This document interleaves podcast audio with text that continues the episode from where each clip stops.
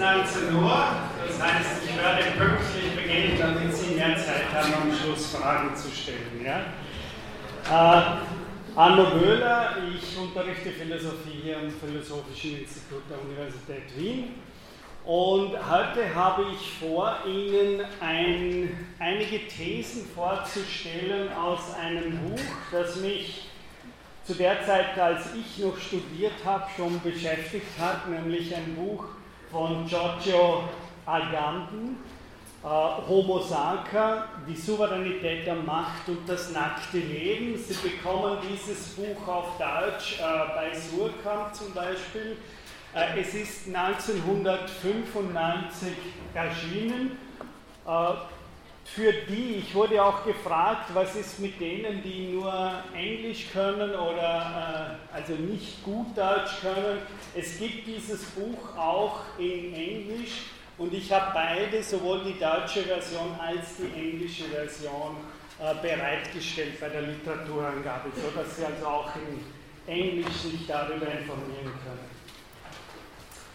Äh, das ist ein Buch, das mich eben schon als Student beschäftigt hat. Äh, es ist erschienen 1995, vielleicht nicht uninteressant von einem Philosoph, der noch lebt. Das ist ja eher ungewöhnlich, dass man über Philosophen spricht, die noch leben äh, und die nicht tot sind. Es ist ein Buch, in dem explizit auch, wie Sie dann hören werden, die Thematik der Flüchtlinge angesprochen wird. Äh, es hat einen etwas vielleicht für Sie mal ungewohnten Titel, nämlich Homo Sacer. Äh, also das war, bevor ich einsteige zum, äh, zum Thema, noch ganz schön, dieses Buch und diese Kapitel, die ich hier angegeben habe, das sind jene, die für das, die Prüfung für Sie relevant sind. Also das ist die prüfungsrelevante Literatur. Dieses Buch äh, hat einen Titel, der vielleicht für Sie mal am Anfang befremdlich ist, nämlich den Titel Homo Sacer. Gleich am Anfang in der Einleitung von diesem Buch schreibt Agamben, der Pro Protagonist dieses Buches ist das nackte Leben. Das heißt, das Leben des Homo Sacer, der getötet werden kann, aber nicht geopfert werden darf. Homo Sacer, äh, Sie können wahrscheinlich, weil Sie haben ja Latein hier noch als Pflichtfach. Homo heißt natürlich Mensch, Sacer heißt heilig oder verflucht. Äh, das Wort Sacer, heilig, steht eben gerade an der Schwelle, äh, an der Unentscheidbarkeit zwischen Heiligkeit, verflucht oder verbannt sein. Und das ist ganz wichtig für diese Konzeption, die uns äh, Agamben hier vortragen wird, vorstellen wird, nämlich dieses Leben, dieses nackte Leben, wie er sagt, dieses nackte Leben ist der Ort, an dem beide Seiten von Leben auftauchen, nämlich einerseits das Verflucht oder das Verbanntsein.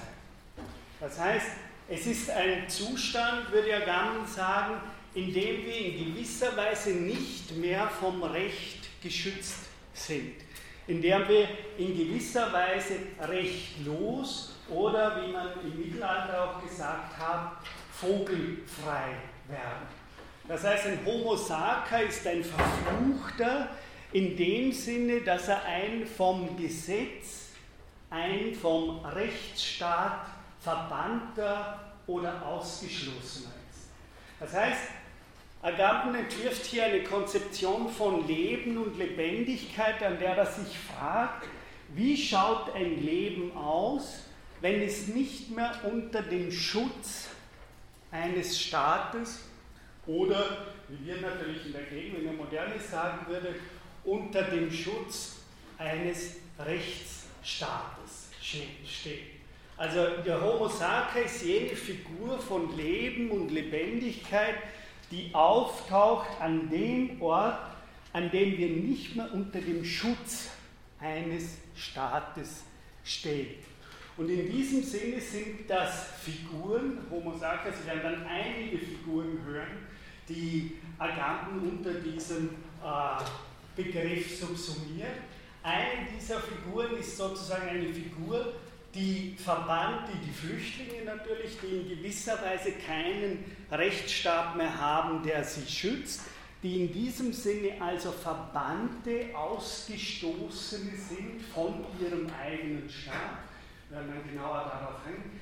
Und die große These von Agamben wird sein, dass aber gerade in diesem Zustand, wo wir eigentlich die Masken unserer bürgerlichen Existenz verlieren, da wo wir uns nicht mehr im Normalzustand befinden, das ist ein ganz wichtiges Wort in diesem Buch, sondern wo in gewisser Weise ein Ausnahmezustand, eine Situation, in der wir gerade ausgestoßen, eben Saka, verbannt in gewisser Weise sind, das ist der Ort, das ist die große These von Agamben, in dem das nackte Leben aufblitzt und zwar so, dass es jetzt eben gerade auch in der Ambivalenz als etwas Schützenswertes, als etwas, das gerade in diesem Zustand der Ausgestoßenheit und der Fluch, Verfluchtheit etwas wie Dignität, etwas wie Würde zeigt.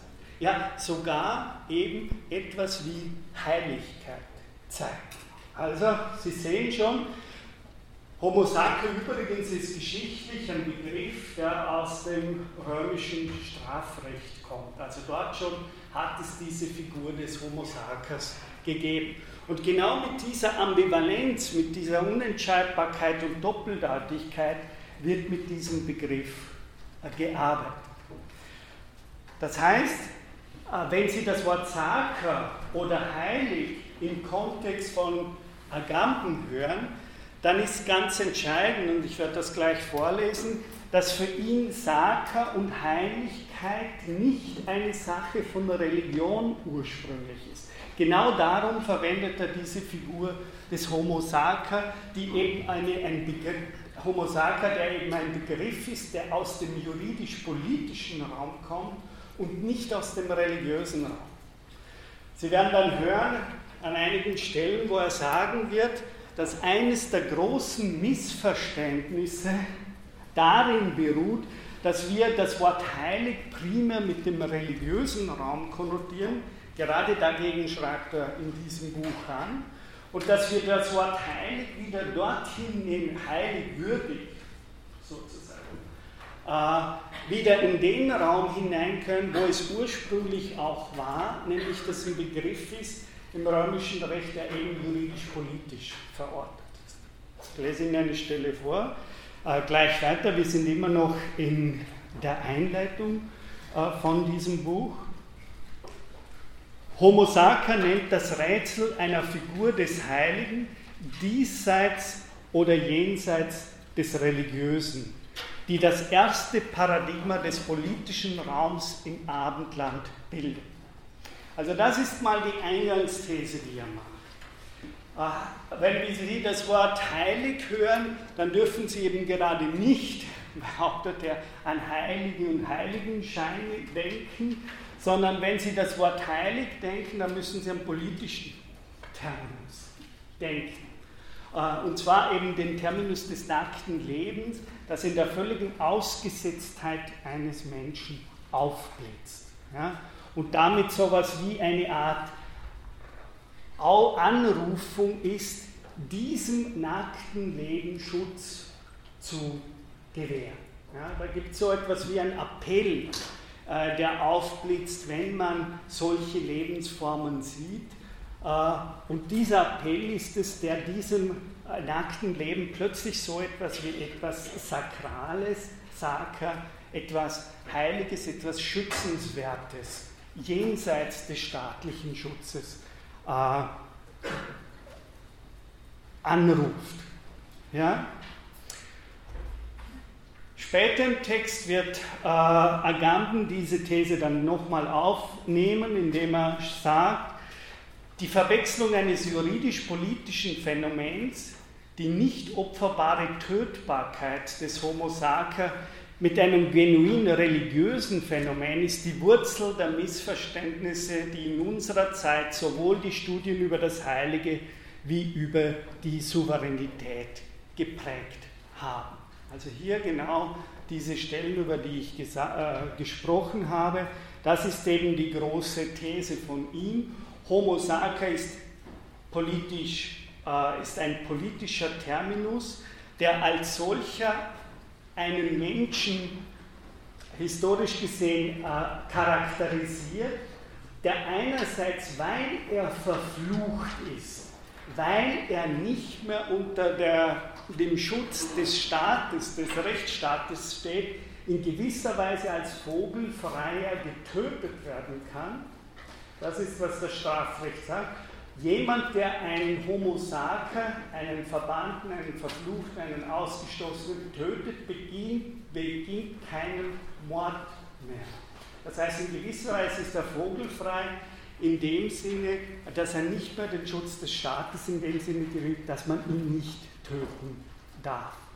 Gleichzeitig, und das ist der zweite Teil dieser Formel, auf die Agamben stark insistiert, gibt es aber im römischen Recht die paradoxe Figur, jemand, der den Homo sacer, den verfluchten Verbanden tötet, begibt keinen Mord, aber als solcher ist ein solches Leben nicht opferbar.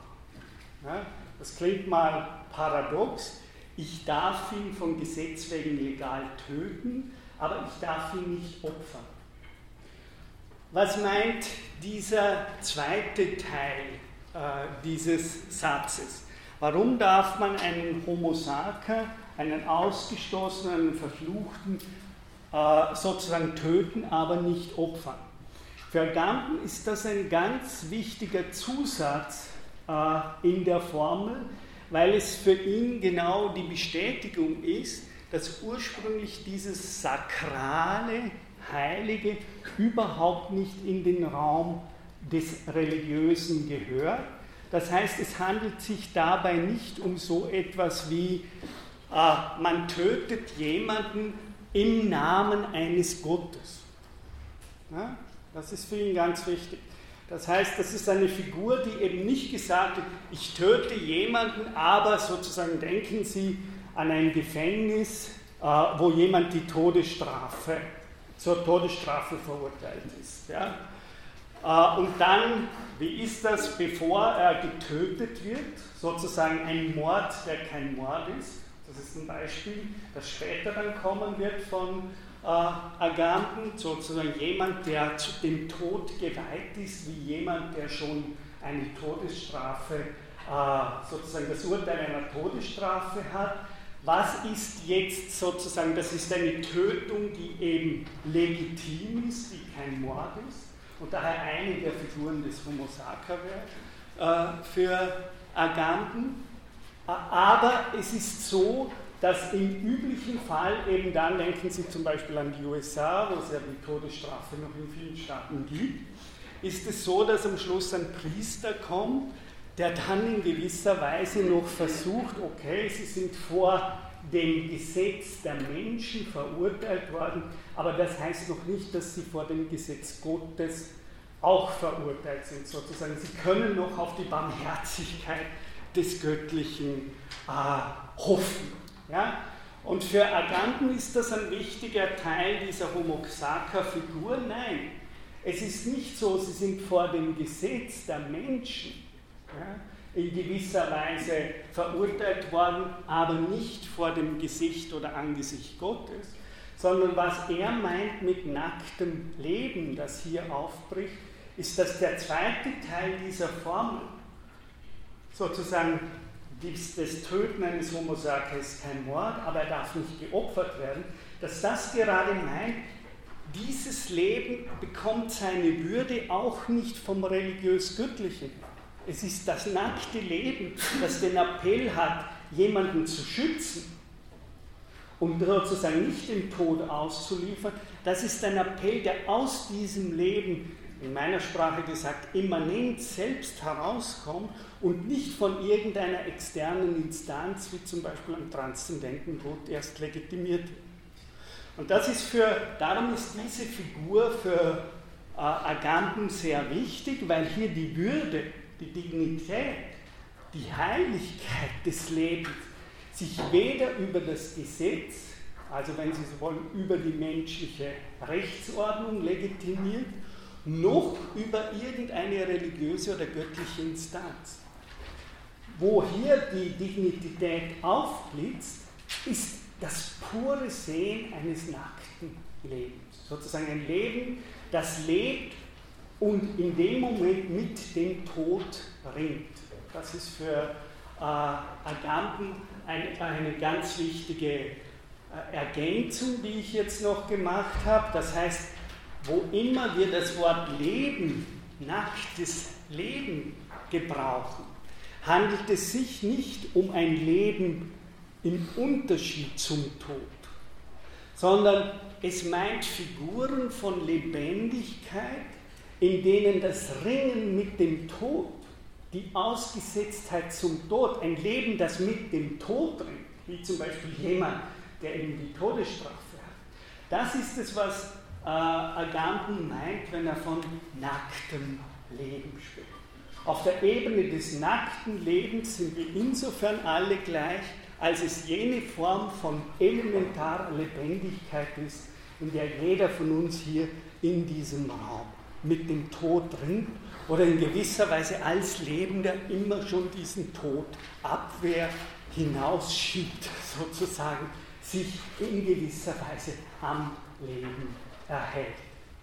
Also wenn Sie nacktes Leben hören, dann müssen Sie immer denken, dort wo elementar dieses Leben eines Lebewesens mit dem Ringen, mit dem Tod auftritt. Äh, das ist es, was er unter nacktem Leben versteht. Wir kommen jetzt langsam, ich habe schon ein bisschen ein, erste Figuren von Homo Sacer, vom verfluchten heiligen Leben angedeutet. Ich habe von der Todesstrafe gesprochen, sozusagen Todgeweihte. Ja.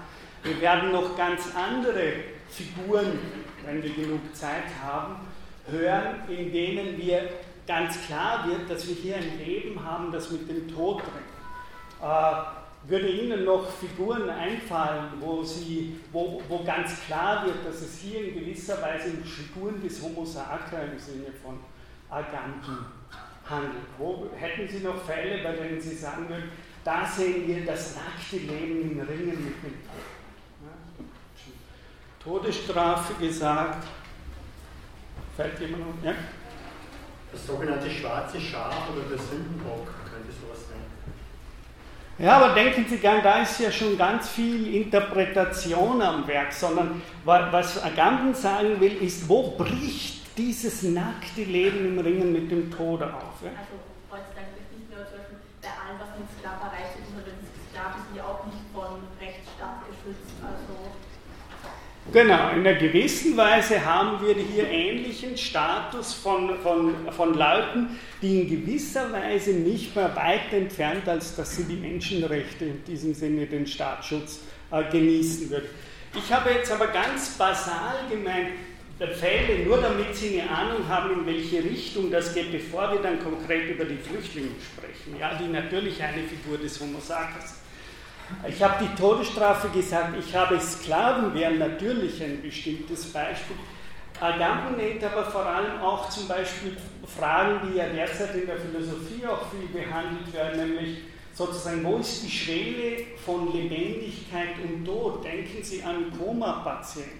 Ja, Leute, die 15 Jahre lang im Koma liegen, wo dann die Frage direkt auftritt, leben die noch, leben die nicht mehr, ist der Hirntod, alles Fragen, die wir haben in diesem Buch, ist der Hirntod das Kriterium, wo wir sagen, hier ist jemand wirklich tot oder wie früher der Herztod? Äh, ist das das Kriterium, damit jemand wirklich tot ist? Also das wäre zum Beispiel auch ein anderes Beispiel, wo er sagen würde, hier blitzt das Nackt, die Fragen des nackten Überlebens auf, nämlich Fragen, wo es wirklich um das geht, dass Leben nicht mehr ist Leben unter einem Normalzustand, sondern leben unter einem Ausnahmezustand, in der es mehr oder weniger nur noch um das nackte Überleben vom Leben geht. Übrigens etwas, was man klassisch in der Geschichte der Philosophie Konatus nennt. Ja, sozusagen der Konatus. Das ist sozusagen der Ort von Lebendigkeit, wo das Leben de facto um sein Überleben äh, ringt. Dieses wichtig für Agamben, und das werde ich Ihnen gleich vorlesen, ist, dass wir nicht den Fehler machen sollten, dass wir das nackte Leben mit dem natürlichen Leben äh, vergleichen. Äh, unter einem Koma-Patient, der an tausend technischen Apparaturen hängt, ist nichts Natürliches. Ja? Und natürlich, wenn wir jetzt schon an die Flüchtlinge denken, ein Flüchtling, der sein Land verlässt und beginnt irgendwo äh, sich auf den Weg äh, zu machen, um Asyl zu beantragen, an diesem Zustand ist alles andere als natürlich. Wenn jemand aus Syrien derzeit flüchtet, ist es ja nicht so, dass er aus einem Naturzustand in gewisser Weise kommt, sondern eben wesentlich mehr sich in, wie, wie Agamben es in diesem Buch sagen würde, in einem Ausnahmezustand befindet. Also sozusagen, da ist gar nichts natürlich an dem Zustand in Aleppo, sondern er befindet sich im Ausnahmezustand, weil in gewisser Weise gerade dort auch die klassische Rechtsordnung, Ordnung und Sicherheit, also die fundamentalen Staatsaufgaben äh, brech, zusammenbrechen, in gewisser Weise implodieren und man sich dort des Lebens nicht mehr sicher ist. Ja? Und das ist alles andere als natürlich, sondern das ist natürlich, wie äh, Agamben mit Hegel sagen würde, das ist ein dialektischer Zustand, so ein nacktes Leben. Das heißt, der ist geschichtlich vermittelt. Also der ist nicht in irgendeiner Weise natürlich, sondern der hat natürlich ganz bestimmte soziopolitische, historische und so weiter Gründe. Äh, und daher ist äh, ein Flüchtling, der ohne irgendeine Habe aus seinem Land flüchtet und eben dann Asyl sucht, der, da sehen wir zwar eine Form des Homo sacer für Agamben, sozusagen hier geht es um das, hier zeigt sich, hier geht es, ist ungenau gesagt, hier zeigt sich das nackte Leben in seinem Drang zu überleben. Hier zeigt es sich an diesen Figuren, aber diese Figuren sind natürlich alles andere wie natürlich. Die sind eben historisch-dialektisch vermittelt. Nicht das einfache natürliche Leben, sondern das dem Tod ausgesetzte Leben, das nackte oder das heilige Leben, ist das ursprünglich politische Element. Das ist, also ich hoffe, dass dieser Satz jetzt von mir schon ein bisschen erklärt würde. Es ist nicht das natürliche Leben, sondern es ist eben dieses äh, im Ausnahmezustand sich befindende Leben. Und das, das wird eben eine große Theorie sein von Agamben, dass diese Formen des nackten Lebens der Geburtsort des Politischen sind. Äh, Agamben, äh, sozusagen, weil wir vom Politischen reden, wird Agamben sagen, dann geht es nicht nur darum, wie wir heute in Europa den politischen Raum verstehen. Nämlich wir verstehen, denken Sie an Habermas, denken Sie an Rousseau und an viele andere Staatstheorien, wir gehen immer schon von einem natürlichen Rechtszustand aus. Sozusagen, wir haben zum Beispiel Vertragsstaatstheorie. Ja? Aber was Agamben hier sagt, ist, das funktioniert ja alles nur sozusagen vernünftig zu kommunizieren, Verträge abzuschließen, wenn wir unter halbwegs normalen Verhältnissen leben. Also sozusagen halbwegs normal, das ist im philosophischen Sinne ganz streng zu nehmen für Agan, halbwegs normal heißt, dass es schon bestimmte funktionierende Rechtsnormen, ein bestimmtes halbwegs funktionierendes Staatswesen gibt, das mehr oder weniger in diesen Rahmen abgibt, in dem wir dann Verträge schließen können, vernünftig miteinander kommunizieren können, etc. etc. Das Problem von Orten, an denen das nackte Leben aufblitzt, ist, dass all diese Voraussetzungen soziopolitischen gar nicht mehr gegeben sind.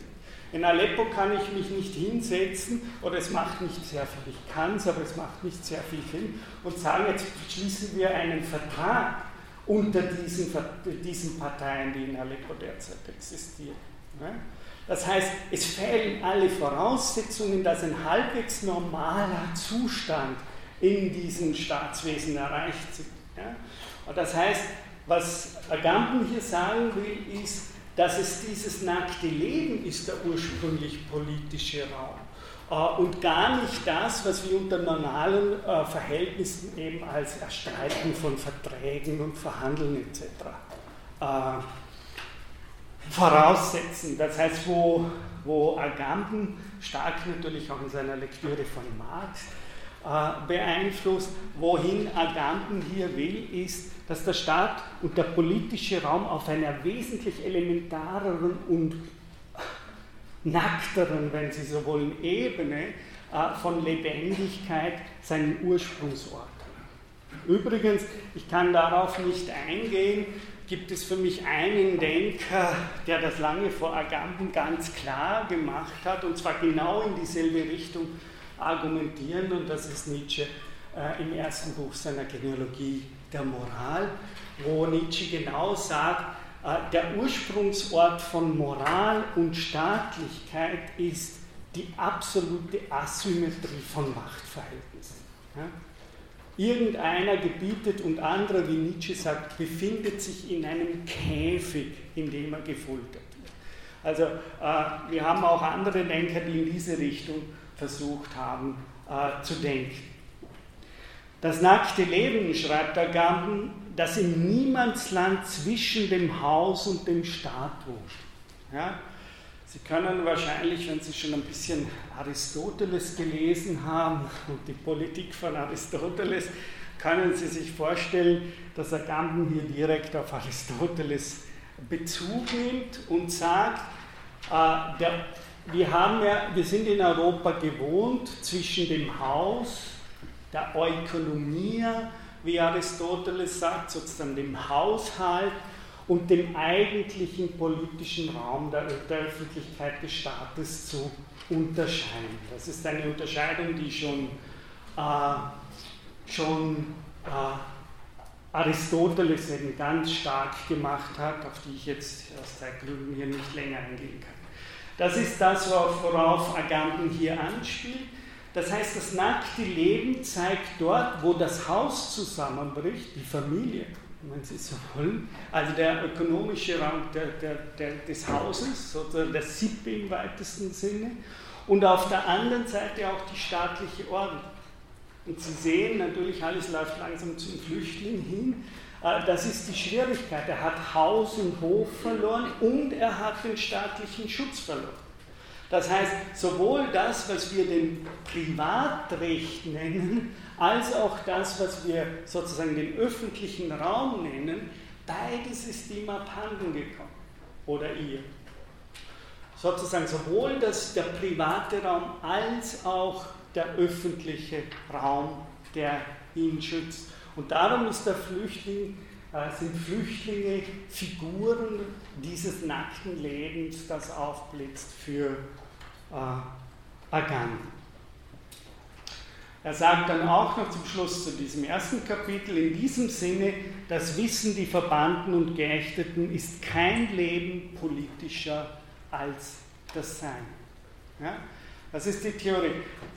Den öffentlichen Raum des Politischen sehen wir gar nicht, die, die, oder sagen wir, die, den, das Ursprungsmilieu des Politischen sehen wir nicht, wenn wir äh, auf Vertragsaushandlungen nach Brüssel schauen, sondern den eigentlichen Raum des Politischen sehen wir gerade, wenn wir auf das nackte Leben zum Beispiel der Flüchtlinge schauen.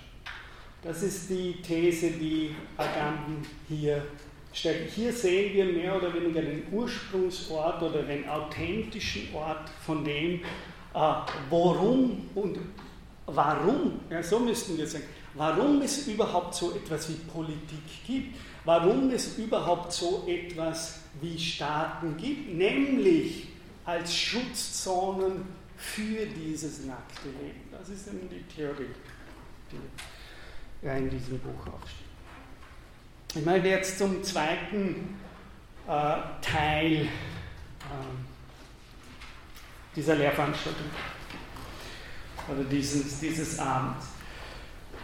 Innerhalb dieses Buches Homo Sacer, und ich habe ja gesehen, dass es auch schon einen Vortrag über Hannah Arendt gegeben hat hier in der Vorlesung, äh, ein Teil dieses Buches handelt über Hannah Arendt und die Paradoxie zwischen dem Nationalstaat und den Menschenrechten. Ja? Das Kapitel äh, von Hannah Arendt lautet der Niedergang des Nationalstaates und das Ende der Menschenrechte in ihrem Totalitarismusbuch. In diesem Teil von Homo Sacer geht es Agamben darum, mit Hannah Arendt, sozusagen, das ist seine Lektüre von diesem Kapitel von Hannah Arendt, in der sie direkt von den Flüchtlingen handelt, geht es, geht es ihm darum zu zeigen, wo dieser Konflikt, äh, warum die Figur des, sagen wir so, warum die Figur des Flüchtlings für, äh, die, für den modernen politischen Raum so entscheidend ist. Ich sage nochmal, dieses Buch ist 1995 geschrieben worden, also nicht jetzt als Antwort auf die derzeitige Flüchtlingskrise. Zitat, der Flüchtling, der den Abstand zwischen Geburt und Nation zur Schau stellt, bringt auf der politischen Bühne für einen Augenblick jenes nackte Leben zum Vorschein, das deren geheime Voraussetzung ist. In diesem Sinne ist er tatsächlich, wie Hannah Arendt meint, der Mensch der Menschenrechte, dessen erste und einzige reale Erscheinung diesseits der Maske des Bürgers, die ihn ständig verdeckt. Ich gehe dieses, äh, diesen wichtigen äh, Textpassagen noch einmal genauer durch. Der Flüchtling, der den Abstand zwischen Geburt und Nation zur Schau stellt. Was soll das heißen? Äh, was ist das lateinische, Sie wissen das alle, was ist das lateinische Wort für Geburt? Genau. Das ist natürlich die Frage, äh, die Nation. Ja? Die Nation, und das ist, was Agamben mit Hannah Arendt hier herausgibt, die Nation schützt von Rechtswesen das nackte Leben ihrer Bürger. Ja? Jonada Arendt hat auf, das, auf der einen Seite ist ja die Nation da für den Schutz der Menschenrechte ihrer Bürger im modernen Das heißt aber, dass eine Nation sich grundsätzlich verantwortlich fühlt, jene zu schützen, die eben geboren sind oder später die Nationalität dieses Staates erwerben. Das heißt, Hannah Arendt hat schon gesehen, dass es einen Konflikt gibt in, durch die moderne Organisation der Nationalstaaten zwischen den Bürgerrechten und den Menschenrechten. Ja? Auf der einen Seite wird gesagt, in der Deklaration der Menschenrechte, äh, dass die Menschenrechte als solche unantastbar sind und jedem Menschen qua Geburt, hier kommt äh, wörtlich dieses Wort Geburt wieder zum, zum Vorschein, qua Geburtszug, also qua Natio in gewisser Weise zukommt das heißt, die Menschenrechte kommen allen zu. Gleichzeitig ist der Staat als Nationalstaat aber primär verantwortlich in Bezug auf die Menschenrechte zu schützen für jene, die sich in diesem Staat befinden. Und Hannah Arendt hat schon auf diesen Konflikt hingewiesen, dass es eben einen Konflikt gibt zwischen den Bürgerrechten und den Menschenrechten. Und ist nicht das gerade eine der Ebenen, die wir derzeit permanent erleben? Zwar sagen europäische Staaten und andere, die sozusagen die Menschenrechte äh, Charta unterschrieben haben, sagen, äh, in gewisser Weise sind, müssen wir diese Menschenrechte für alle Menschen äh, zur Anwendung bringen. Auf der anderen Seite haben wir die Schwierigkeit, und genau das hat Anna Arendt äh, analysiert, schon nach dem äh, Ersten Weltkrieg, auf der anderen Seite ist es so, dass sich kein Nationalstaat wirklich für den Schutz dieser allgemeinen Menschenrechte verantwortlich fühlt. Das heißt, wir haben ja genau die Schwierigkeit, alle sagen, wir müssen eigentlich die Menschenrechte der Asylwerber schützen. Auf der anderen Seite fühlt sich keiner der Staaten verantwortlich. Und das ist nicht nur ein kontingentes Problem, also ein zufälliges Problem, sondern für Hannah Arendt ist es ein, ein Problem, das schon in der Art und Weise der Formulierung zwischen Menschen und Bürgerrechten existiert. Verstehen Sie? Das heißt, ich, wir haben keine Gewalt, die sagt über, hinter dem Nationalstaat, wer aber nun ist jene Macht und Gewalt, die dafür sorgt, dass die Menschenrechte wirklich eingehalten werden.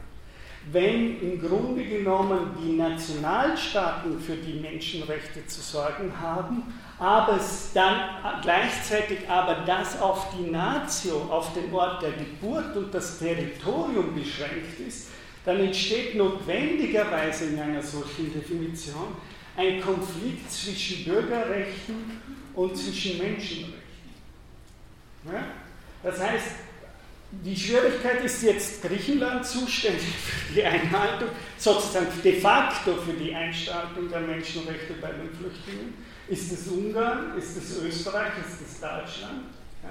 Das ist ja gerade das Problem, dass wir philosophisch ist die Schwierigkeit darin, dass die Gewalt und Macht der Durchsetzung der Menschenrechte an in den Nationalstaaten per, sozusagen verantwortlich für, die Ein, für diese Einhaltung sind letztlich politisch verantwortlich. Das ist noch ein wichtiger Unterschied, den er gab. Politisch verantwortlich für die Einhaltung der Menschenrechte sind die Nationalstaaten. Denn es gibt zwar so etwas wie internationale Organisationen, ja, die dafür verantwortlich sind, äh, für äh, international sich für die, äh, für die Menschenrechte einzusetzen. Es ist aber die Schwierigkeit, dass die per Definition einen humanitären Charakter besitzen, wie er Gambus Das heißt, es sind Institutionen, die zwar die Menschenrechte für alle einfordern können, verbal, aber die keine politische Macht in dem Sinne sind, dass sie wirklich die Macht und Gewalt hätten, dafür zu sorgen, dass sie auch wirklich eingehalten werden. Die Macht und die Gewalt haben die Staaten, die Nationalstaaten. Und das ist der vorprogrammierte Konflikt in dieser Definition. Ja? Also wenn die Nationalstaaten sagen, ich nehme sie nicht, dann haben wir, wenn wir wollen, kein Militär, keine Polizei, keine Gewalt, die dann mehr oder weniger internationales Recht hätte einzuschreiben und dem Nationalstaat zu sagen, aber Sie sind verpflichtet, die Menschenrechte einzuhalten. Das können Sie, wenn Sie so wollen, humanitär, sozial einfordern, verbal, aber nicht sozusagen militärisch. Und das ist ein Widerspruch, auf den eben Hannah Arendt schon äh, äh, aufmerksam gemacht hat und auf den Agamben an dieser Stelle auch aufmerksam macht.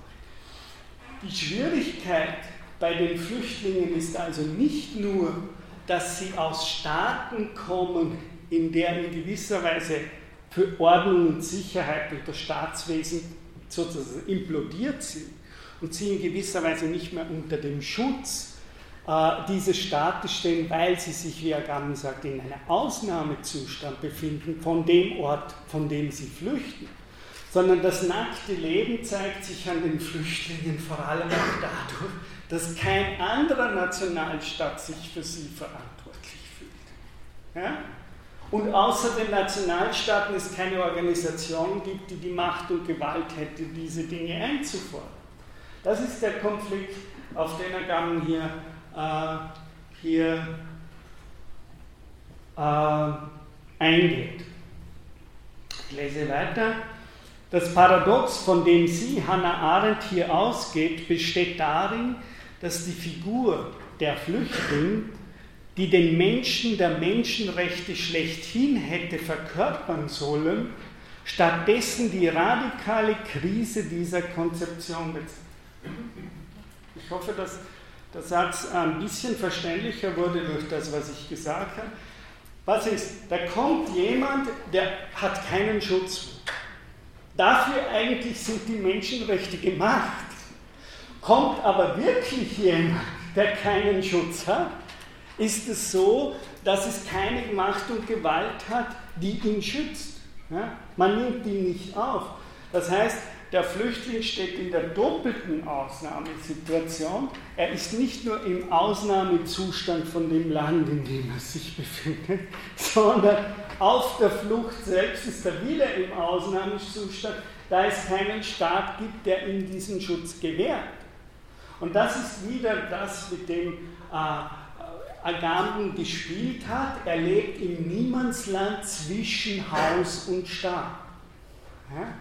Sowohl das Haus ist weg, als auch die Staaten, müssten wir genau genommen sagen. Sowohl der Staat, von dem man flüchtet, als auch die Staaten, die sich eben nicht mehr für einen verantwortlich Und das ist dieses Niemandsland des nackten Lebens.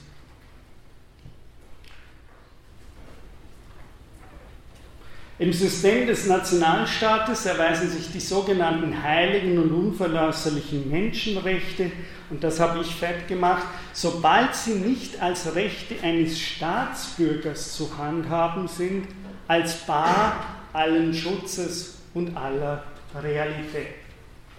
Also die Wichtigkeit, auf die Hannah Arendt hier an, solange man Staatsbürger schickt, fühlen sich diese, fühlt sich ein moderner Staat verantwortlich, diese Rechte zu schützen. In dem Moment, in dem man aber kein Staatsbürger mehr ist, ist dieser Staat nicht mehr wirklich verantwortlich für jene, die eben nicht dort im weiteren Sinne geboren sind oder sich diese Nationalität erworben haben. Und das ist der Konflikt, äh, der hier äh, beschrieben wird. Die Trennung zwischen humanitärem und politischem, die wir heute erleben, ist die extreme Phase der Entfernung zwischen den Menschenrechten und den Bürgerrechten. Das heißt, äh, das ist dieser Konflikt, dass das Spiel, das wir heute haben, dass kein Nationalstaat sich verantwortlich fühlt für diese Flüchtlinge, ist eben das Problem, dass in gewisser Weise die Menschenrechte zu Bürgerrechten geworden sind. Also jemand, der die Bürger dieser Nation ist, hat diesen Schutz, aber über diese Bürger hinaus, über die Gruppe der Bürger hinaus, will der bürgerliche Staat keine Verantwortung übernehmen. Ja, das ist der Konflikt. Damit eben wird äh, sozusagen diese Figur des nackten Lebens ausgeschlossen aus dem politischen Raum und zu einem rein humanitären Problem gemacht ist die These von Agamben. Die Widersprüchlichkeit dieser Prozesse gehört bestimmt zu den Gründen, die zum Scheitern der Anstrengungen der diversen Komitees und Organisationen geführt haben, mittels deren die Staaten, der Völkerbund und später die Vereinten Nationen versucht haben, dem Problem der Flüchtlinge und der Wahrung der Menschenrechte zu begegnen. Von Bironensen bis zum noch bestehenden Hohen Kommissariat für Flüchtlingsfragen, dessen Engagement gemäß den Statuten nicht politisch, sondern ausschließlich humanitär und sozial sein kann. Das heißt, wir haben hier wieder die klassische Trennung. am Ende ist es eigentlich das private Engagement der Leute, also die Humanität und das Soziale, aber nicht mehr der politische Raum, der für diese Menschen im nackten Leben zuständig ist. Das heißt aber für, für Agamben auch, dass es sozusagen der Goodwill der privaten Leute ist, die sich jetzt noch um diese Leute kümmern, nachdem der Staat diese Verantwortung äh, abgegeben hat oder von sich gewiesen hat. Wesentlich ist, dass jedes Mal, wenn die Flüchtlinge nicht mehr individuelle Fälle, sondern wie es mittlerweile immer häufiger geschieht, ein Massenphänomen darstellen, diese Organisationen wie die einzelnen Staaten trotz ihrer feierlichen Anrufung der heiligen und unveräußerlichen Menschenrechte sich nicht nur als gänzlich unfähig erwiesen haben, das Problem zu lösen, sondern überhaupt in angewesener Weise mit ihm umzugehen. Das heißt, an der Stelle betont er, dass das ja für den, und das ist jetzt eine, sage ich mal, eine ganz andere Perspektive, die Agamben hier einbringt. Ich habe bis jetzt aus der, dem Ausnahmezustand aus der Perspektive der Flüchtlinge geschrieben. Ja? Also der Flüchtling, der sich zu Hause, wenn man will, im Ausnahmezustand befindet, der sich aber dann genauso im Ausnahmezustand befindet, weil er von den Asylstaaten nicht eingeschlossen und aufgenommen wird. Wenn Sie sich jetzt überlegen, wie die Diskurse auch in den Medien waren, dann spricht hier Agamben das ein drittes Moment von Ausnahmezustand. Die Schwierigkeit ist ja die, dass argumentiert wurde jetzt von der Seite der Staaten, denken Sie zum Beispiel an Österreich, dass gesagt wird, wir können diese Massen von Flüchtlingen nicht mehr verkraften und müssen daher ganz bestimmte Flüchtlingsobergrenzen äh, setzen, weil sonst argumentiert wird, genau, die Sicherheit und Ordnung unserer eigenen Staaten äh, gefährdet das heißt, vom Staat wurde wieder argumentiert, würde der Agamben sagen, haben wir zu viele Flüchtlinge, dann haben wir das Problem, dass wir selber in einen Ausnahmezustand kommen, in dem in gewisser Weise unser Wirtschaftssystem oder was immer implodiert. Ja? Mir geht es jetzt mal philosophisch hier nur darum zu fragen, diese These stark zu machen, die, die Agamben hier in den Raum wirft, überall dort, wo das nackte Leben auftaucht und vor allem dann, wenn es in massenhaft auftaucht, ist das eine Gefährdung des Normalzustands und bringt so etwas wie die Gefahr eines Ausnahmezustands mit sich. Es hebelt in gewisser Weise die existierende Ordnung ein. Und das ist philosophisch eine der Hauptthesen von diesem Text. Das nackte Leben ist, wenn ich es jetzt mal emphatisch, was marxistisch sage, das nackte Leben ist das, was immer in gewisser Weise den revolutionären Zustand äh, herbeibeschwört, den Ausnahmezustand. Also da, wo eine bestimmte staatliche Ordnung ins Wanken gerät und mehr oder weniger nicht mehr weiß, ob sie noch ihren Rechtsrahmen erhalten kann oder ob nicht ein Zustand herbeigeführt wird, in dem, denken Sie wieder an Frankreich, denken Sie in gewisser Weise an Italien, in denen der Ausnahmezustand äh, heraufbeschworen wird. Ja? Also das ist ja nicht nur von den Flüchtlingen, sondern auch von den Staaten wird jetzt der Ausnahmezustand beschworen. Das ist genau die These von Agamben in diesem Buch, dass wir uns in der Gegenwart in einem Zustand der Geschichte befinden, in dem der Ausnahmezustand zum Normalfall wird. Also alle beklagen in gewisser Weise, dass wir mehr oder weniger permanent in diesem Ausnahmezustand äh, uns befinden und mehr oder weniger daher, wenn Sie so wollen, in einer permanenten Krise. Ja? Die permanente Krise, wenn Sie so wollen, eben marxistischer formuliert, in einer permanent revolutionären äh, Zustand, in dem die Schwierigkeit ist, dass die, die, der Staat nicht mehr die Gewalt hat, äh, sozusagen seine Sicherheit und Ordnung aufrechtzuerhalten. Und das war ja auch genau die Angst, die permanent in den Medien von der Seite des Staates her äh, geschürt wurde. Ja, man hatte den Eindruck, der Staat ist nicht, hat die Kontrolle über die Flüchtlingsströme verloren. Ja, der Staat ist nicht mehr der Souverän. Der Staat hat diese Souveränität verloren und ist in gewisser Weise selbst in einen chaotischen Ausnahmezustand es wurden Gesetze nicht mehr äh, exekutiert und so weiter und so fort. Das heißt, das ist genau, was Agamben sagen würde. Überall droht permanenter Ausnahmezustand zur Regel zu werden. Der Flüchtling muss als das angesehen werden, was er ist, nämlich nicht weniger als ein Grenzbegriff, der die fundamentalen Kategorien des Nationalstaates vom Nexus Nativität, also Geburtlichkeit, Nationalität zu demjenigen von Mensch, Bürger in eine radikale Krise stürzt. Das heißt, Agamben ist ja Philosoph, das heißt, da ist auch ein großes Potenzial für Philosophen, für Agamben, nämlich sozusagen einen anderen Begriff von Leben und Lebendigkeit zu entwickeln, als der, der auf diesen Begriffen Nat Geburtlichkeit, Nativität und Nationalität beruht.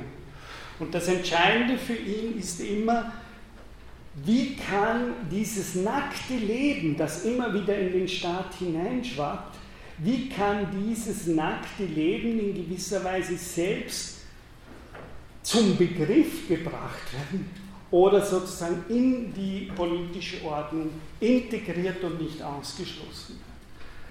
Das ist der Versuch, den dieses Buch macht. Ganz in diesem Sinne möchte ich jetzt äh, in dem dritten Teil auf eine Unterscheidung äh, hinweisen, die für Agamben mehr oder weniger die Grundunterscheidung der politischen Begriffe der abendländischen Metaphysik war. Und zwar sind es zwei Begriffe, die Agamben in äh, seiner Lektüre von Aristoteles äh, behandelt. In der Politik von Aristoteles steht, dass die, die Lebewesen gewisserweise entstanden um des Lebens willen sind, aber bestehend um des guten Lebens willen.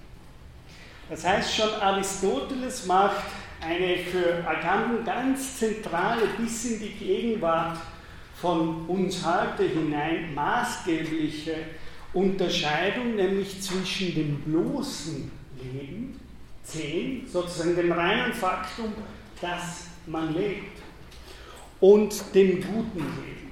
Also dem guten Leben, bei dem es darum geht, sozusagen sich zu fragen, wie, nicht dass man lebt, sondern wie man leben soll. Wie lebt man ein gutes Leben? Wie soll man leben, wenn man lebt? Ja? All 10, 10. Äh, das ist für ihn eine ganz wichtige Unterscheidung, weil er hier eigentlich äh, den bei Aristoteles in der Politik schon sowas sieht, äh, wie das Aufkeimen der Frage des nackten Lebens. Ja, des nackten Lebens oder wie ich es sagen würde, die Frage zwischen, was ist der Unterschied zwischen Leben und bloßem Überleben. Ja, wir haben im Deutschen können wir das sehr gut eigentlich machen, indem wir einen Unterschied machen zwischen dem, ich frage mich, wie lebe ich gut oder ich frage mich, wie überlebe ich. Da haben wir äh, diese Differenz von Aristoteles äh, für Agamben sehr klar, äh, klar formuliert. Und das lese ich jetzt nicht vor. Im nächsten Text geht es darum, dass er behauptet, das ist die Grundunterscheidung der abendländischen äh, politischen Philosophie. Das, was er sagt, äh, ist, dass lange dieses bloße Faktum zu leben in der Geschichte nichts Heiliges hat. Das ist die eine Richtung.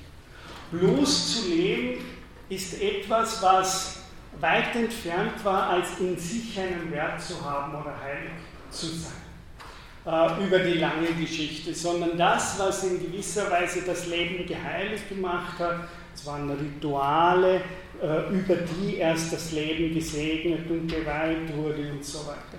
Das heißt, Saka wurde in diesem Sinne von heilig, wurde das Leben nicht, weil es in sich selbst äh, heilig wäre oder eine, eine Dignität hätte, sondern weil es äh, durch andere Dinge erst sozusagen in seine Würde gebracht wurde. Erst in der Moderne, und das ist jetzt das Entscheidende, während in der Antike hier eine klare Unterscheidung wäre, eigentlich geht es um das gute Leben und nicht einfach nur zu leben. Ja? Nur zu leben hat keine Würde oder Wert in sich selber. Äh, das ist, mag genüsslich sein, aber es ist nicht wirklich das, äh, wo es nicht Fälle gäbe, dass es besser wäre, nicht zu leben als zu leben. Das heißt, das bloße Faktum des Lebens hat keine Würde. Die Menschenrechtserklärung ist für Agamben philosophisch gerade der Moment, in dem versucht wurde, das reine Faktum des Lebens, also das, was hier Zen heißt, und nicht nur Alt-Zen, nicht nur das Gute, das reine Faktum des Lebens selbst als heilig, als unantastbar zu erklären. Und das ist für ihn, für Agamben, jener Moment, in dem Foucault mit seinem Begriff der Biopolitik einsetzt. Ja? Das heißt, Agamben schreibt Biopolitik, das heißt jetzt im Sinne von Foucault, Sophie, wie die wachsende Einbeziehung des natürlichen Lebens des Menschen in die Mechanismen und Kalküle der Macht. Also ich versuche Ihnen das ähm, so näher zu bringen. Der, politi der eigentlich politische Raum, weil das natürlich ein aristokratischer Raum war, ja, war nicht im Zentrum, im Zentrum der Geschichte von Aristoteles, sagen wir von Platon, bis hin zur, äh, zur, zur französischen Revolution, war der eigentlich politische Raum nicht der Raum, der für das nackte Überleben zuständig war. Ja? Sondern im politischen Raum ist es eben immer um, wie lebt man gut gegangen. Ja? Und das hatte natürlich damit zu tun, weil diese Leute, die aktiv an der Gestaltung des politischen Raumes beteiligt waren, keine Leute waren, die um das nackte Leben kämpfen mussten. Und das ist, was Agamben sagt. Daher war die Frage des nackten Lebens und Überlebens mehr oder weniger gerade der Raum, der privat zu lösen war. Fragen des Überleben können, Fragen der Eukonomie waren Fragen, die in der Familie und sozusagen im privaten Raum gelöst wurden. Das waren nicht die Fragen, die im öffentlichen Raum diskutiert wurden. Sie haben Platons Politik. Ja? Das heißt, das sind, das sind nicht die Fragen, die wirklich im Zentrum dieser Politik standen. Das heißt, der eigentlich politische Raum war lange der Raum, in dem eben Fragen des reinen Überlebens von der Familie und privat gelöst werden mussten. Was Foucault nennt mit Biopolitik, ist für Agamben der Moment, und der hat für ihn eben sehr wohl mit der Erklärung der Menschenrechte zu tun. Das heißt, das ist ein höchst interessanter Punkt. Also Agamben sieht die Erklärung der Menschenrechte gerade als den ersten großen Akt der Biopolitik. Nämlich, es war der Moment, wo wir plötzlich gesagt haben, nein, das reine nackte Leben, der reine Faktum, dass da ein menschlicher Körper erscheint, das ist schon heilig oder in gewisser Weise in seiner Würde unantastbar. Ja? Das war für ihn biopolitisch das Besondere an den Menschenrechten. Es geht nicht mehr um die Frage, gut zu leben, sondern das reine Faktum, dass man lebt, dass da ein menschlicher Körper geboren ist, das macht in sich schon die Würde oder Dignität, äh, die Rechte aus, die dieser Körper dann äh, besitzen wird. Und jetzt kommt die Ambivalenz herein, die Foucault und Agamben behaupten. Nämlich die Ambivalenz, dass durch diese Erklärung jetzt zum eigentlichen politischen Raum der geborene Körper wird eines Menschen. Also rechts der Gegenstand der Menschenrechte ist dieser Mensch, der da geboren wird, der da in Erscheinung wird. Das heißt, es ist die Unantastbarkeit dieses menschlichen Körpers eigentlich. Damit ist es aber so, dass nicht mehr nur gefragt wird, wir sozusagen der politische Raum ist nicht mehr nur der Raum, eben gerade in der Moderne wird er nicht mehr nur der Raum, in dem sprachlich sozusagen Dinge verhandelt werden, sondern es ist der Raum, in dem plötzlich Biopolitik dasteht, in dem der Staat beginnt, sich aktiv für das Sorge zu übernehmen, so könnten wir sagen, der Staat beginnt die Sorge zu übernehmen, dass da ein menschlicher Körper geboren ist, der unantastbar geschützt werden muss. Das ist mehr oder weniger das Besondere der ganzen. Das ist die Geburt. Die Menschenrechte ist eigentlich die Geburt der Biopolitik. Das heißt, Biopolitik heißt, wie er hier sagt, die Einbeziehung des nackten Faktums des menschlichen Körpers in die staatliche Sorge, in die Kalküle der Macht.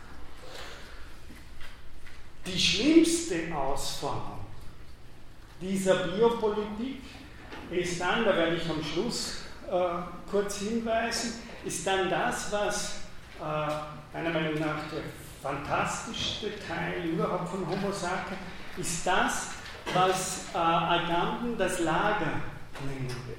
Ja? Er denkt einerseits da natürlich an die, Flücht, äh, an die Konzentrationslager, aber natürlich, wir sprechen ja auch von den Flüchtlingslagern. Ja?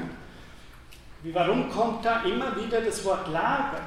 Und ich sage unter Anführungszeichen, es ist gut, dass dieses Wort kommt. Wenn jetzt versucht wird, nicht mehr von Flüchtlingslagern zu sprechen, sondern das anders umzubenennen, würde ich sagen, ist das eine Verharmlosung von dem, was das ist. Das sind nämlich wirklich Flüchtlingslager ja, äh, für, für Agamben.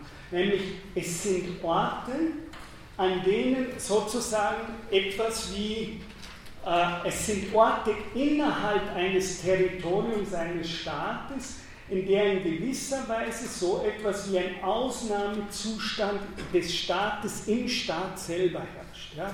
In dem ganz bestimmte Gesetze, äh, Rechte ganz bestimmten Gruppen von Bürgern versagt werden. Ja? Also zum Beispiel nicht Sie werden keine Bürger, die einfach arbeiten dürfen oder nicht. Ja? Das Lager wird für Flüchtlingslager, aber vor allem natürlich KZ, äh, Konzentrationslager, das Lager wird für äh, Agamben der Ort, an dem in gewisser Weise diese Biopolitik, dieser Einschluss oder Ausschluss bestimmter Körper aus dem Staats- und innerhalb des Staates ein- und gleichzeitig ausgeschlossen Ja? Es, findet in, es findet auch im Territorium des Staates statt, aber gleichzeitig als wirklich so etwas wie ein kleiner Staat im Staat. Denken Sie an die Auflösung jetzt der Lager in Frankreich, in der so etwas entsteht wie ein eigener Raum, in dem in gewisser Weise nicht mehr diese staatlichen Gesetze und Gewalten herrschen, in dem in gewisser Weise so ein Ausnahmezustand vom Staat im Kleinen im Staat selbst schon existiert. Das ist, äh, das ist sozusagen das, warum das Wort Lager für Agamben ganz entscheidend ist, denn das Lager sind Orte, an denen der Homo Sacer wohnen. Ja? Wo wir für Aganten noch weit mehr, das kann ich, möchte ich hier nur ganz kurz machen, wo wir den Lagercharakter der Biopolitik natürlich am deutlichsten sehen, ist nicht das Flüchtlingslager, sondern sind vor allem die KZ-Lager. Denn äh, das möchte ich nur ganz kurz, um, um den Begriff Biopolitik hier von Foucault wirklich auch klarer in, in, seiner Wichtigkeit nochmal äh, sehen zu können. Biopolitik heißt so viel wie, dass in gewisser Weise der Staat die Entscheidung über das übernimmt, was eben nacktes Leben ist. Und das heißt, der Staat übernimmt die souveräne Entscheidung darüber, welches Leben nun ohne Mord getötet werden kann oder ohne Mord nicht getötet. Und das ist die klassische Unterscheidung zwischen welche Formen von Leben, die mit dem Tod ringen, sind lebenswert und welche Formen von Leben, die mit dem Tod ringen, sind nicht lebenswert. Das heißt, die wirklich souveräne Entscheidung der Biopolitik ist die, die Frage, welche Instanz ist die souveräne Instanz, der wir die Entscheidungsgewalt zusprechen über das nackte Leben, das heißt ein Leben, das mit dem Tod drin entscheiden zu können. Und wir wissen, dass zum Beispiel in den KZ-Lagern äh, Eugenikprogramme gelaufen sind, also in denen äh, Behinderte mehr oder weniger in Experimente, wissenschaftliche Experimente einbezogen werden, äh, in denen natürlich Juden, Ziganer etc. gerade nur noch als biopolitisches Experiment verwendet wurden in einer gewissen Weise. Der Staat und die staatliche Organisation hatte in dem Lager den Freiraum, an diesen Menschen, die Todgeweihte waren, dann äh, Experimente auszuüben, ihre Tötungsmaschinen in Gang zu bringen, etc. Und das ist eben genau das, was Foucault äh, unter Biopolitik meint, nämlich den Moment in der Moderne, in dem der Staat, in dem den Staaten die Souveränität zugesprochen wird, selbst über die Entscheidung zu treffen über das nackte Leben, das mit dem Tod. Und damit diese Unterscheidung zu treffen zwischen dem lebenswerten und dem lebensunwerten Leben.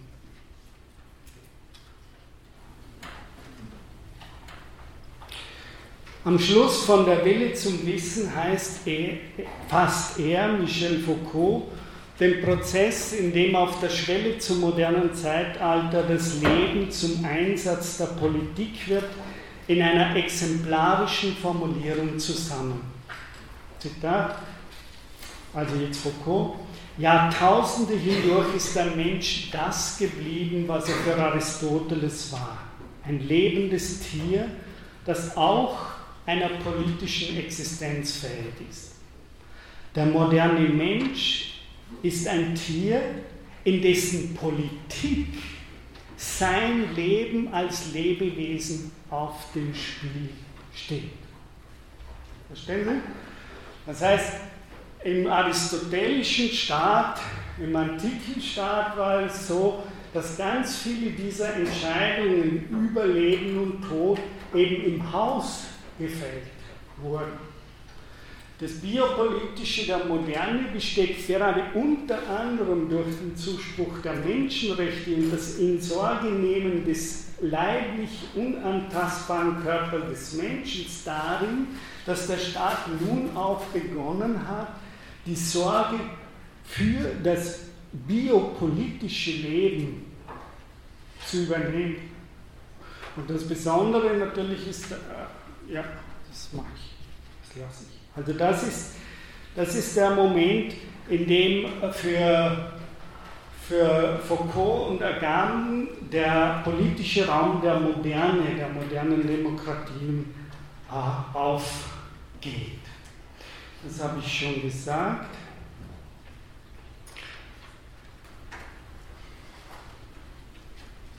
Die Nahrung der modernen Biopolitik besteht darin, dass die biologische Gegebenheit unmittelbar politisch wird und umgekehrt. Das ist auch, nur ein ganz kurzer Kurs, das ist ein wichtiger Teil meiner eigenen Forschung, äh, denn in dem Moment, gerade über die Menschenrechte hin, wird es so, dass die Frage, dass der, der Körper mehr oder weniger der Adressat wird äh, für das eigene politische Handeln. Das heißt, der politische Raum wird eigentlich ein biopolitischer Raum in dem Sinne, dass sich die Politik jetzt direkt auf die Körper der Menschen beginnt zu beziehen. Und das ist ja für mich auch ein Grund im Sinne von Foucault und Agamben, dass die ganzen Fragen der Eugenik, die ganzen Fragen, wie können wir im Sinne der Moderne, wie können wir die Effizienz des Körpers steigern, mehr oder weniger zu einer der entscheidenden Staatsfragen werden. Also nicht nur die Effizienz in gewisser Weise äh, der Körper, insofern die Leistungsfähigkeit der Körper gesteigert wird, wird eine politische Sorge, ja, sie dürfen nicht mehr rauchen. Ja, dürfen nicht mehr rauchen, weil sozusagen sie werden äh, sozusagen, das ist nicht gut für die, wir können es sehr wohl sagen, für die Gesundheit der Gesellschaft. Ja.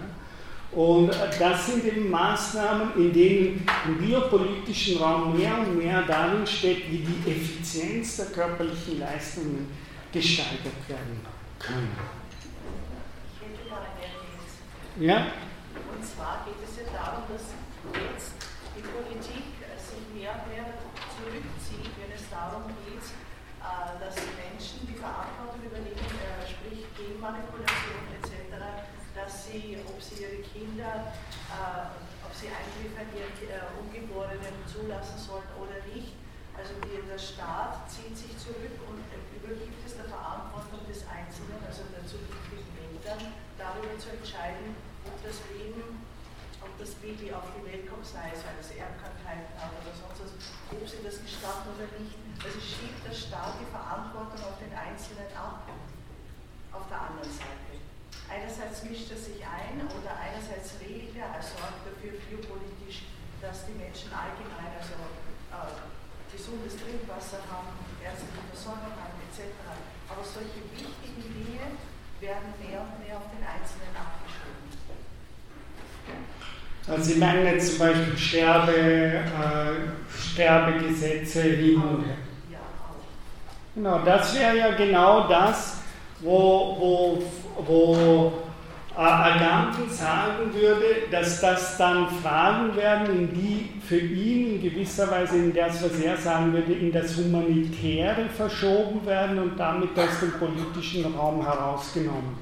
Diese Verschiebung passiert ja, habe ich gesagt, auch bei den Flüchtlingen in gewisser Weise. Ja, das ist ja immer wieder passiert jetzt, dass der Staat sozusagen diese Verantwortung nicht übernommen hat, sich herausgezogen hat und dann eben die Frage an die Privatinitiativen oder wie er sagen würde, an humanitäre Organisationen oder Privatinitiativen delegiert wird. In gewisser Weise. Ja. Das ist eben genau diese Unterscheidung, die er nennen würde, zwischen politisch und humanitär. Ja, von äh, vielleicht ist das im Gegensatz zu dem, was die Modernen uns als politischen Raum in Begriffen der Bürgerrechte, des freien Willens und des Gesellschaftsvertrags vorzustellen gewohnt sind, ist vom Standpunkt der Souveränität aus gesehen allein das nackte Leben in authentischer Weise politisch. Vielleicht ist das eine Möglichkeit, Ihnen da von daher auch nochmal zu, zu antworten. Wenn das, was Sie sagen, also wir haben Sterbehilfe und dann wird gesagt, okay, ist die Frage liberal, können Sie selber, sind Sie der Souverän über Ihr eigenes Leben? Ja? Das wäre ja gerade in gewisser Weise die, für, für die Agamben sagen, die bürgerliche äh, Fragestellung. Nämlich die Fragestellung, wo gesagt wird, im politischen Raum geht es darum, äh, Freiheit, Freiheit des Willens, wie ich, darum habe ich diese Stelle hier, geht es in gewisser Weise wie bei Kant um die Frage, der, die Würde des Menschen kommt über die Frage von Freiheit und Willen heran, ja, über die Frage der Selbstgesetzgebung etc. Das ist genau das, was Agamben sagen würde, wie die bürgerliche Antwort auf diese Frage ist. Der Souverän ist letztlich die Freiheit. Schauen Sie, das war mein Signal, dass ich dann für die Fragen freigeben soll.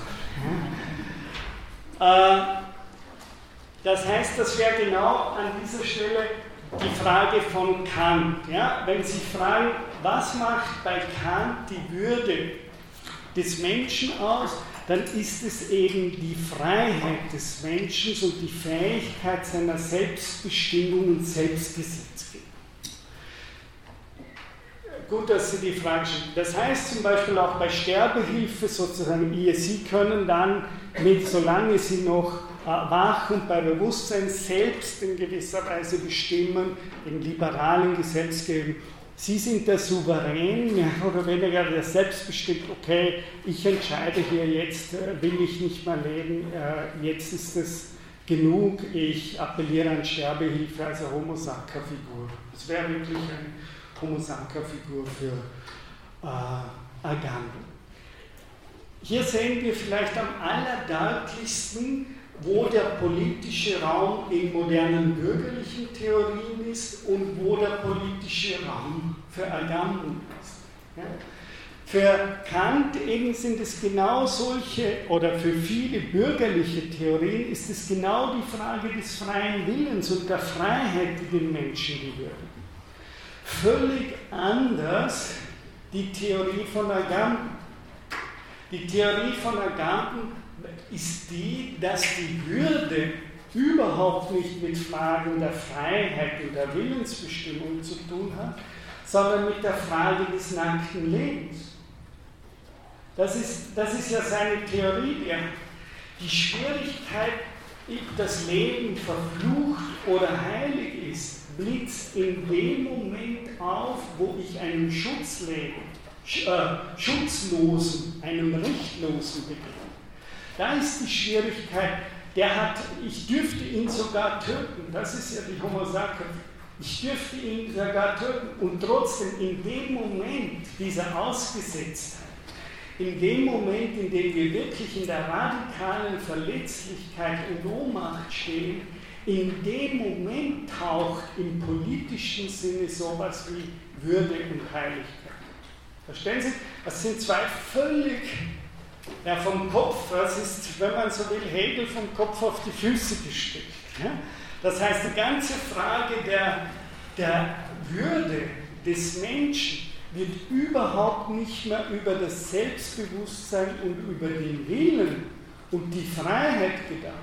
Das ist nicht die Würde für Agam, sondern die Würde besteht in dem sakralen unter, in der Doppeldeutigkeit, in dem sakralen Moment der radikalen Ausgesetztheit und Schutzlosigkeit des Lebens.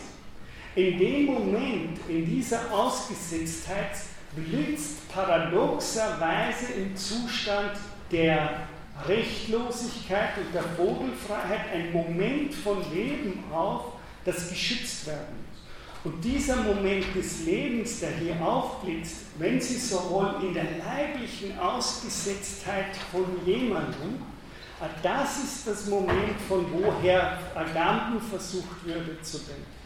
Das heißt, er versucht sie weder vom Selbstbewusstsein her zu denken, noch vom äh, Willen her zu denken, von der Willensfreiheit, sondern er sucht sie von der radikalen Bedürftigkeit und Schutzlosigkeit des Menschen. In diesem verfluchten Zustand taucht so etwas wie Würde auf. Das ist, was er. Äh, ja?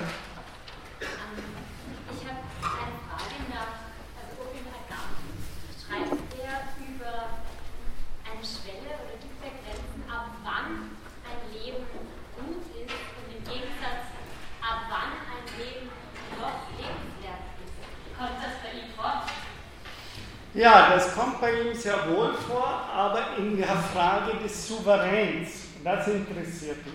Die Frage kommt von ihm aus einer politischen Perspektive.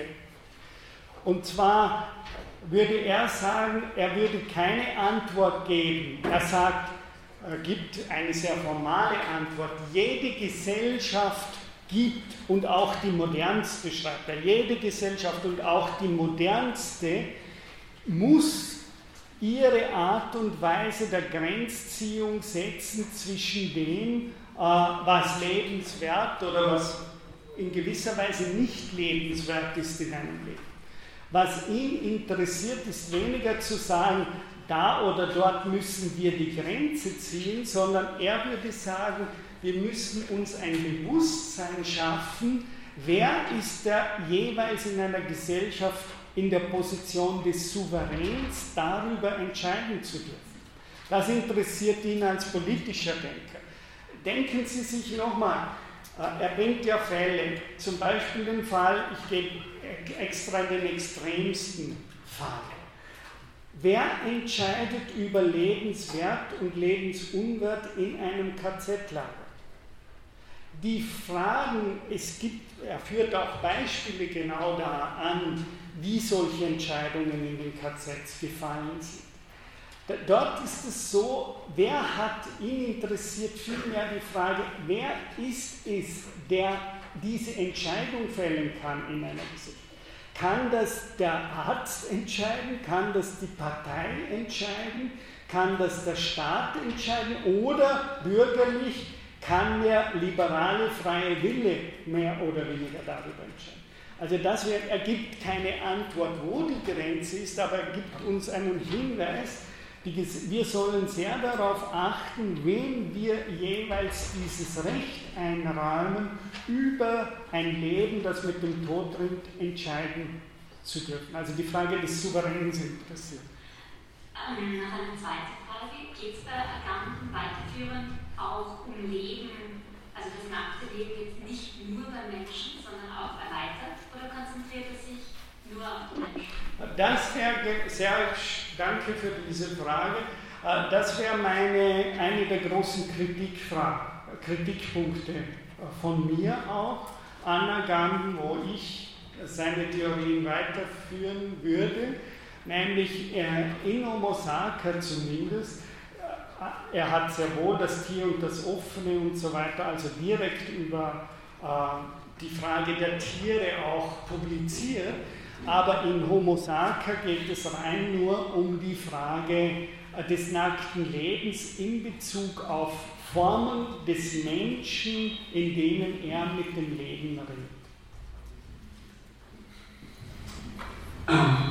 Mir ist der, der erkenntnistheoretische Status von diesem Aufblitzen noch nicht ganz klar geworden.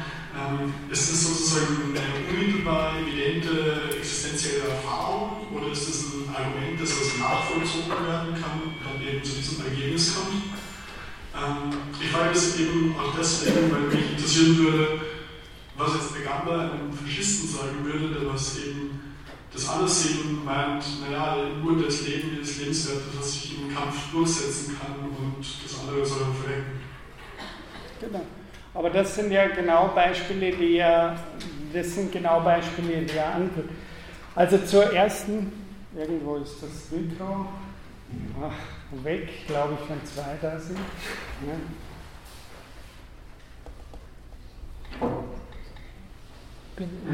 Ja, jetzt ist es wieder.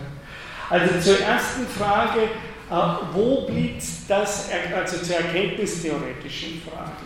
Ja? Ich habe nur auf diese Sache nur ganz kurz hingewiesen. Äh, einerseits mit, der, mit, dem Hinweis auf Hegel und die dialektische Struktur des nackten Lebens. Ich habe gesagt, mit der Garten, das nackte Leben ist nichts Natürliches.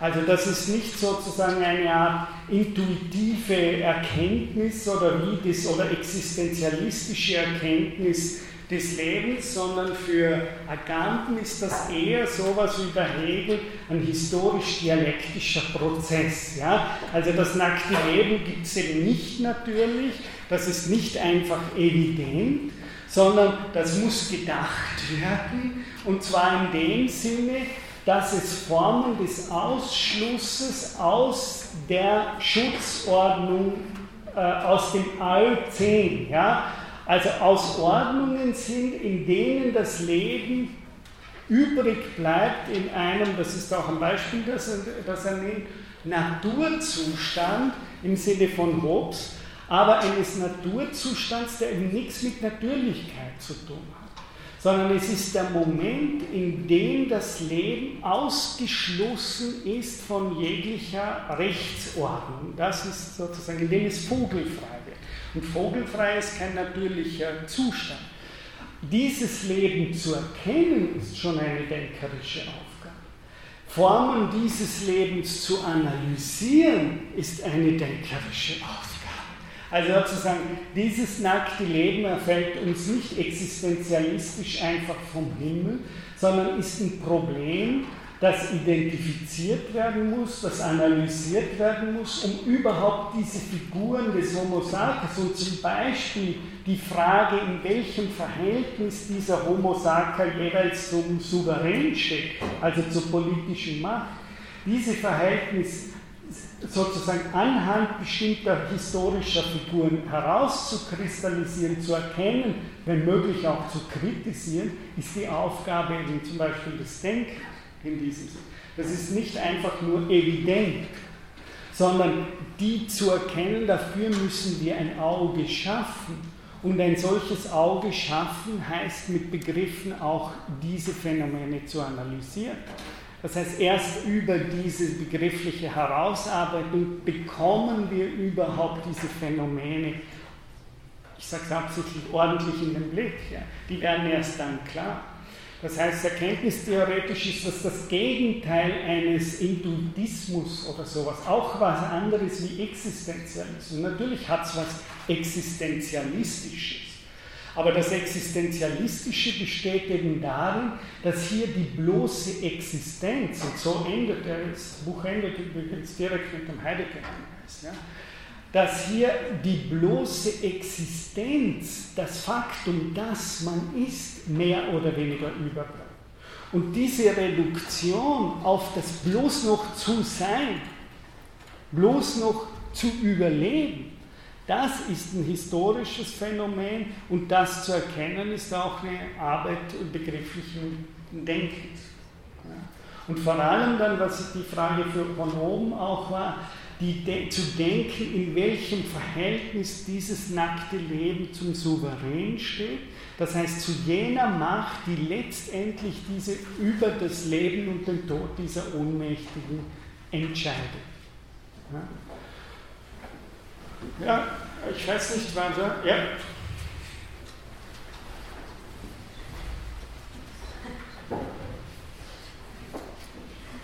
Ähm, ich habe eine wichtige Frage, weil ich gerade selber Recherche in Richtung mache. Ähm, sprich Agamben mhm. in aktuellen Werken oder auch schon in seinen Büchern über das bedingungslose Grundeinkommen. Weil dort ist mir nämlich momentan die gleiche Frage ergeben, dass ja die Idee dieses Grundeinkommens zentral darauf aufbaut, dass der Staat, wenn dem so wäre, das auszahlt. Und dass ja staatenlose Personen die ja heutzutage schon einen Großteil der Weltbevölkerung fast ausmachen, da wieder nichts dabei wäre. Also, genau. Hat er indirekt, ja, nochmal, Agamben hat viel Marx gelesen und daher sind ihm diese Fragen des äh, bedingungslosen Grundeinkommens nicht unbekannt. Was Agamben sagen würde, ist, die Schwierigkeit, an der wir im Moment im politischen Raum stehen, ist genauso eine Frage, die Sie stellen, nämlich wie lösen wir die politisch, im politischen Raum die Schwierigkeit des Faktums des bloßen Überlebens. Ja? Äh, und wenn wir ganz bestimmte Theorien denken äh, von, von irgendwelchen Techniktheorien. Ja, ich habe gerade vor zwei Tagen ein Interview gelesen mit jemandem, der mit Aristoteles vom MIT in Cambridge, der argumentiert hat, eben, dass in Bälde der Großteil der Leute äh, sozusagen arbeitslos werden, weil sie durch Maschinen- und Roboterarbeit ersetzt werden. Aber das ist genau die Schwierigkeit, die da auftaucht. Seit der Staat die Sorge biopolitisch für genau das nackte Leben übernommen hat, das war ja nicht immer so. Wir nennen das Sozialstaat oder was. Das ist ja nicht so, dass das wieder natürlich wäre, diese Staatsform. Äh, in dem Moment tauchen diese Probleme auf. Und wenn wir uns vorstellen, dass es wirklich zu massenhaften, äh, zu massenhaften Arbeitslosen käme, die auch eine Figur des Homo sacer dann werden können, in denen es nur noch ums Überleben geht, äh, wo, wo, das Leben mit dem Tod ringt, da, sind eben, da wäre die Diskussion von denen, wie geht der Staat jetzt mit denen um, wenn die die Mehrheit bilden. Ja? Solange sozusagen die, die Arbeit haben, die Mehrheit bilden, wird es ja immer ein Problem sein, sozusagen, äh, wieso sollen die solidarisch sich erkennen mit den anderen? Aber die Schwierigkeit ist, wenn die, was wäre, wenn in 20 Jahren sich die Verhältnisse umkehren und aus historischen Gründen plötzlich die Hälfte oder die Mehrzahl der Leute in dem klassischen äh, Arbeitsmarkt nicht mehr umkommt. Und da würden Figuren des Homo sacer auftauchen, in denen gerade die Frage, und das ist ja das, wie kann ein Bios entwickelt werden, der das Zehn, das reine Faktum des Lebens äh, sozusagen in die Sorge nimmt. Das ist für ihn der Kardinalpunkt moderner äh, Staatsformen. Und darin unterscheiden sie sich wesenhaft von den antiken Staatsformen, die diese Sorge gar nicht übernommen haben, sondern eben an den Eukos, an das Haus delegiert haben, großteils.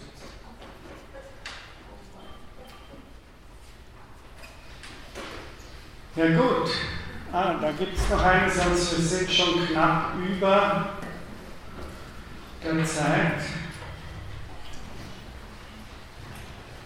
Also, es gibt jetzt zwei unterschiedliche Tendenzen, so wie ich das jetzt verstanden habe. Auf der einen Seite gibt der Staat die Frage, ob man leben soll oder nicht, wieder in den privaten Bereich in Bezug auf jetzt Sterbehilfe oder Abtreibung auf der anderen Seite übernimmt er selber oft die Aufgabe zu entscheiden, wer leben darf oder nicht und wer,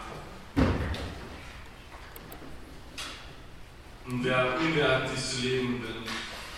Ja, das ist die klassische Trennung. Aber das, was, äh, was Agamben meint, dass, wir, dass der Ausnahmezustand zur Regel wird, ist gerade, dass diese Momente im Ausnahmezustand nicht mehr unterscheidbar sind.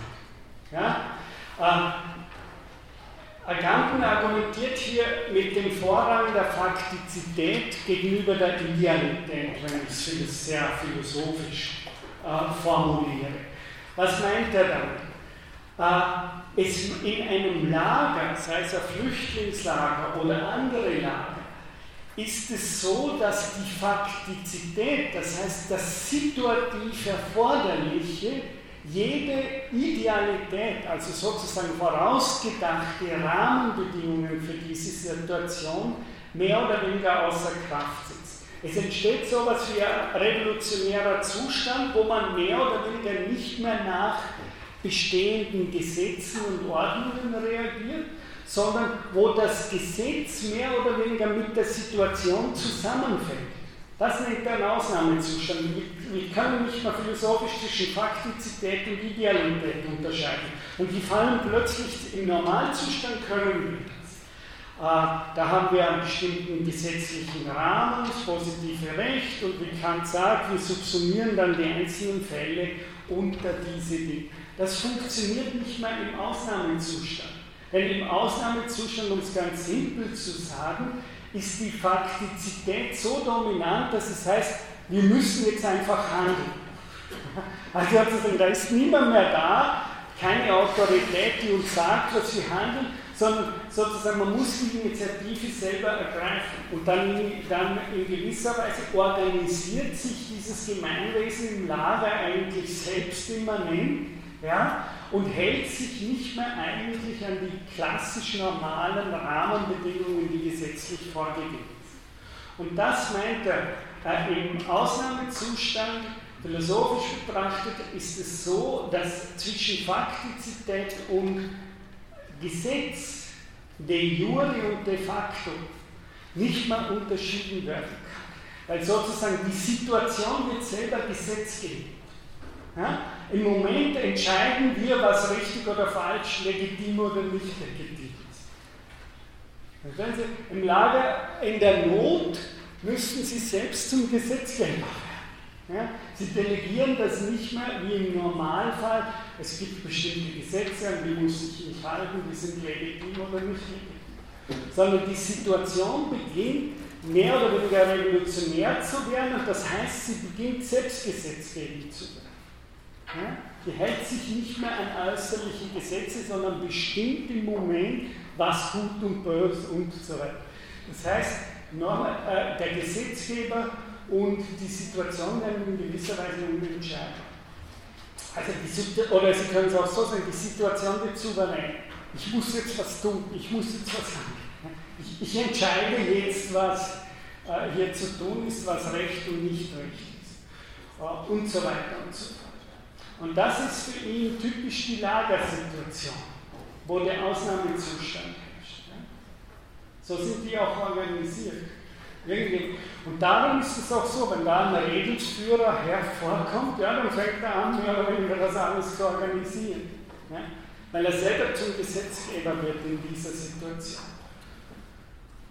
Wäre auch richtig, das konnte ich alles von der Zeit her nicht machen, Kritik der Gewalt von Walter Benjamin, der hier genau die Unterscheidung macht zwischen äh, sozusagen dem Moment, in dem eine Verfassung entsteht, im Unterschied zu dem Moment, in dem eine bestehende Verfassung die Gesetze gibt. Also zwischen dem, äh, dem Verfassungserhaltenden und dem Verfassungsschaffenden konstituierenden. Und, und das wird aber ununterscheidbar in der Ausnahmesituation, oder wer sagt im Lager. In dem Moment, wo wir uns in einem Lager befinden, vielleicht ein ganzer Staat, in dem Moment gibt es diese Differenz nicht. Und darum gibt es auch die Differenz zwischen privat, aristotelische zwischen privat und öffentlich zum Beispiel gar nicht. Gut, ich würde sagen, noch eine Abschlussfrage dann der Zeit und dann beenden wir die heutige Vorlesung. Frage, die jetzt spontan aufgetaucht ist, wie Sie das erklärt haben mit Praktizität und Idealität, ja? ähm, wäre von mir, ist diese Idealität nicht überhaupt, oder die Vernachlässigung von der Idealität nicht der Grund, warum es überhaupt zu diesen Situationen der Selbstgesetzgebung kommen muss oder kann? Weil wir hatten ja vorher auch im zweiten oder erst ja, ich im zweiten Teil der Präsentation diese drei Punkte von Haushalt, Staat und diese Argumentation der Selbstgesetzgebung. Und folgt diese Selbstgefährdung nicht eigentlich schon aus einer selbstverursachten, nicht erfüllten Idealität? Dass man eben einfach auf solche Situationen als Staat nicht vorbereitet war, obwohl man in vielen Punkten, wo heutige Krisen sind, sei das Wirtschaft, sei das Flüchtlinge, sei das äh, Umwelt, eigentlich ja genug ideales Vorausschauungsmaterial da wäre, dass der Staat aber so nicht wahrhaben will, nicht Also ich glaube, verstehen Sie, was ich meine? Ja, ja, ich würde nur Idealität, ich bin, da würde ich sagen, dialektische, äh, dialektisches Denken ist notwendig. Äh, in dem Sinne, dass eher meine Argumentation war, das war nicht ein Versäumnis sozusagen, dass der Staat seinen, seiner Idee vom Staat nicht gerecht äh, geworden ist, sondern eher, dass in, den, in der derzeitigen Verfassung des Staates eine, ein Konflikt per se angelegt ist. Und zwar der zwischen Menschenrechte und Bürgerrechte. Das war, was ich Ihnen sage. Das heißt, das heißt, dass dieses, diese, das müsste man so sagen, der Staat ist von diesem, um es mit Wittgenstein zu sagen, der Staat ist von einem ganz bestimmten Bild des Denkens gefangen. Ja? Dass er das ist, hat historische Gründe. Das meine ich mit Dialektik. Das heißt, es ist nicht natürlich, sondern das ist so entstanden. Und einer der, der Gründe, warum er blind unvorbereitet ist, ist, weil der Konflikt zwischen Bürgerrechte und Menschenrechte nicht in dem derzeitlichen Staat, in der derzeit herrschenden staatlichen Verfassung selbst ein Widerspruch ist. Ja? Und dieser dialektische Widerspruch äh, sorgt dafür, dass, weil der Staat so schaut, wie er schaut, insofern er geschichtlich von diesem Konflikt befangen ist, weil er von diesem Konflikt her so schaut, kann er das nicht sehen. Also ich würde nicht sagen, dass er einer Idee nicht entspricht, sondern in seiner historisch gewordenen Verfassung ist ein dialektischer Widerspruch in der derzeitigen staatlichen Verfassung zwischen Menschenrecht und Bürgerrecht. Das, ist, das wäre meine Argumentation von dem Ganzen. Ja? Und darum, darum kann er das nicht erfassen, solange er nicht dekonstruiert und von diesem Bild befreit wird. Das wäre meine Theorie. Okay. Gut, vielen Dank für den interessanten Vortrag, vielen Dank für die Diskussion und eine schöne Woche.